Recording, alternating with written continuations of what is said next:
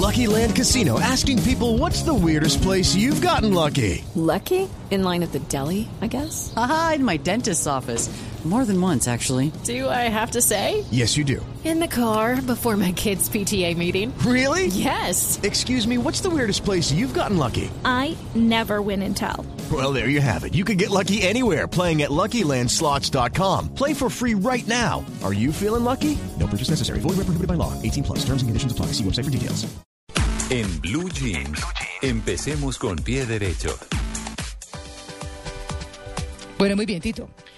Arranquemos por aquí. Eh, estoy leyendo que Colombia y Corea van a trabajar en un eh, proyecto que en un plazo de tres meses busca logros concretos con respecto al medio ambiente. El Ministerio de Ambiente, eh, junto al IDEAM, presentó a la Agencia de Cooperación Internacional de Corea un proyecto dirigido a la calidad del aire en Colombia, porque nuestras ciudades cada vez están más contaminadas.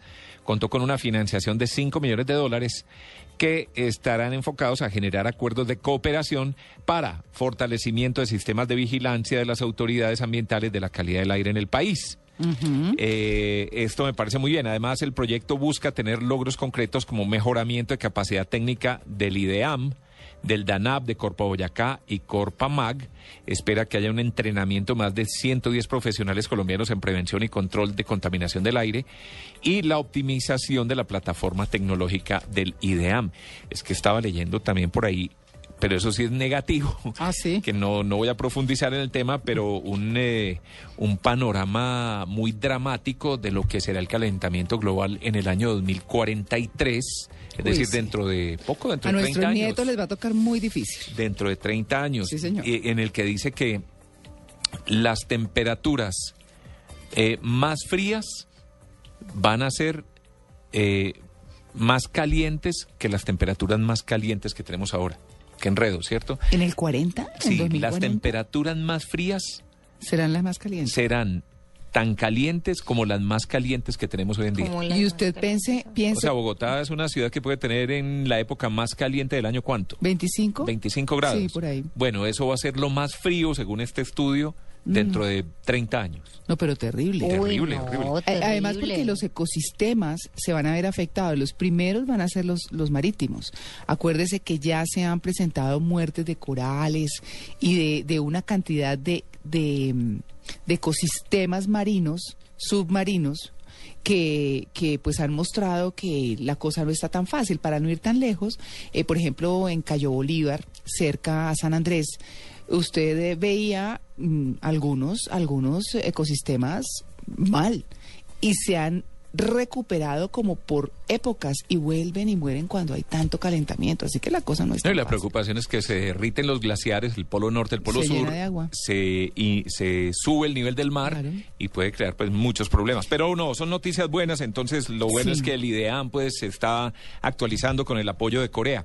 El presidente Santos será el encargado de inaugurar el muelle nacional de pasajeros del aeropuerto El Dorado de Bogotá. Eso será esta semana, si no estoy mal. En el evento estarán presentes pues ministros y lo demás. Eh, se han invertido hasta la fecha un poco más de 900 millones de dólares. La verdad estuve recibiendo a alguien esta semana en el aeropuerto eh, y sí va muy avanzado. ¿Sí? Va muy, muy, muy avanzado. Un aeropuerto, pues eh, quienes lo han visitado, indudablemente ya de clase mundial. ¿Cierto? Porque sí estaba muy viejito, muy acabado este aeropuerto de Bogotá, a pesar de todo el tráfico que tiene. Sí. Ya está la parte internacional funcionando a full, Muy pero chévere, ya cuando sí. quede la parte nacional, pues mucho mejor. Claro. Eh, aprovecho para invitar eh, a la novena versión de Artbo, la Feria Internacional de Arte de Bogotá, Mm. que se llevará Sí, a cabo señor. del 25 al 28 de octubre. Ya esta semana arranca Artbo. que va a estar Una genial. feria buenísima. Si usted no es amigo de los museos y de ir a las galerías y todo lo demás, pero tiene esa inquietud de ver una buena feria de arte, vaya, vaya, Vaya, claro. no se la pierda, no se la pierda. Súper recomend- recomendada. Yo no acostumbro recomendar muchos eventos de arte y, y, y Sí, porque no son cultura. tan inclusivos. Y se los Sí. dejamos también a, a Amalia, pero el Artbo recomendadísimo. Esto me imagino que lo va a contar Amalia de la carrera, la McDonald's 5K. Sí, de la mujer, sí señor, que es además en varias ciudades.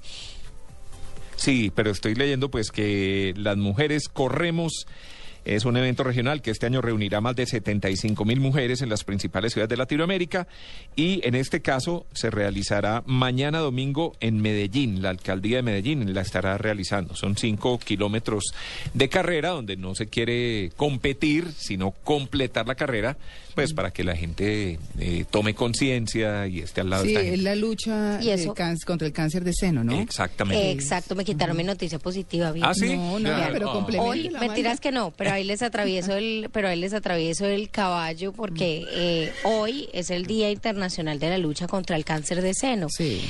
Y digamos que eh, a mí me parece una noticia positiva en la medida en que si todos nos unimos por, por una causa como esta, eh, sobre todo las mujeres con el autoexamen para prevenir la enfermedad, sí podemos lograr que sea una buena noticia, reducir sobre todo eh, el porcentaje de mujeres que sufran de cáncer de seno, yo creo que es algo posible, eh, pero depende muchísimo de la campaña, depende muchísimo de nosotras, de que nos hagamos el autoexamen, de que estemos eh, pues siempre pendientes y obviamente eh, ayudándole a todas las mujeres que en este momento están en esa lucha contra, contra el cáncer. Y, y pues es una de mis noticias positivas eh, que Y apoyemos. si, les da, eh, yo no- y si les da pereza hacerse el autoexamen, pues me presto desinteresadamente Tito, pues, no lo labor.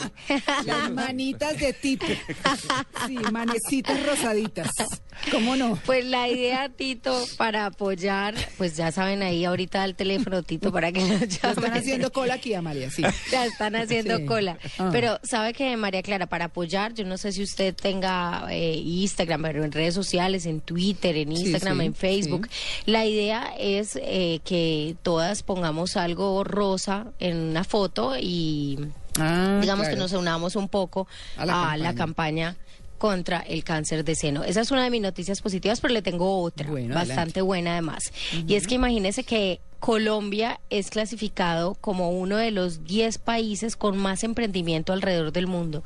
Eh, se hizo un análisis eh, desde, a mí me parece bastante curioso dónde se hizo el análisis, porque se hizo en Japón eh, una universidad de Japón que no me pongan a decirles el nombre porque no soy capaz de pronunciarles el japonés, pero esta universidad hizo un estudio eh, hablando de tecnología y de temas de emprendimiento y se dio cuenta de que Colombia estaba dentro de los países que más empresas nuevas tenía innovadoras. Eh, esto me parece bastante positivo, sobre todo porque muchas de ellas pues han empezado siendo pequeñas empresas y han terminado siendo eh, pues unas empresas muy grandes, muy buenas que han ayudado para el país, además para el desarrollo del país. Y creo yo que es un ejemplo muy bueno que vale la pena resaltar para que la gente eh, pues sepa que acá tenemos talento y que nos reconocemos alrededor del mundo sobre todo por tener nuevas ideas que no nos basta con lo que ya existe sino que hemos creado nuevas cosas y sobre todo en tecnología que creo yo que es un campo bien complicado que siempre creemos que los que crean eh, los programas el software no sé qué son todos de otros lados del mundo pues no. Nosotros tenemos muy buenas aplicaciones muy buenas creaciones, eso lo podemos oír. Además nosotros eh, siempre en la nube blue, eh, pero yo creería que es algo por resaltar porque esta universidad pues nos hace sentir alrededor del mundo con otros 10 países, el primero de ellos pues claramente es Japón, Eh, ellos eh, en temas de tecnología se dan el primer lugar, sin embargo pues obviamente está Estados Unidos y de Latinoamérica nos acompaña Brasil. María Clara, me quedó faltando una que me parece clave. A ver. Eh, recordemos que Google salió a bolsa Uy, en agosto de dólares la acción. 2004. ¿Sabe a cómo salió la acción en esa época? No. Por ahí No qué? haber invertido. Sí, ¿no? ¿Ah? ¿Qué ¿Cinco iba a saber uno? Por ahí 5 dólares. 85 dólares. 85 dólares. Está mil hoy, ¿no? Mil algo. Superó, las acciones de Google subieron ayer un espectacular 13.8% en Wall Street y cerraron a 1.011 Mm. con 41 dólares cada una.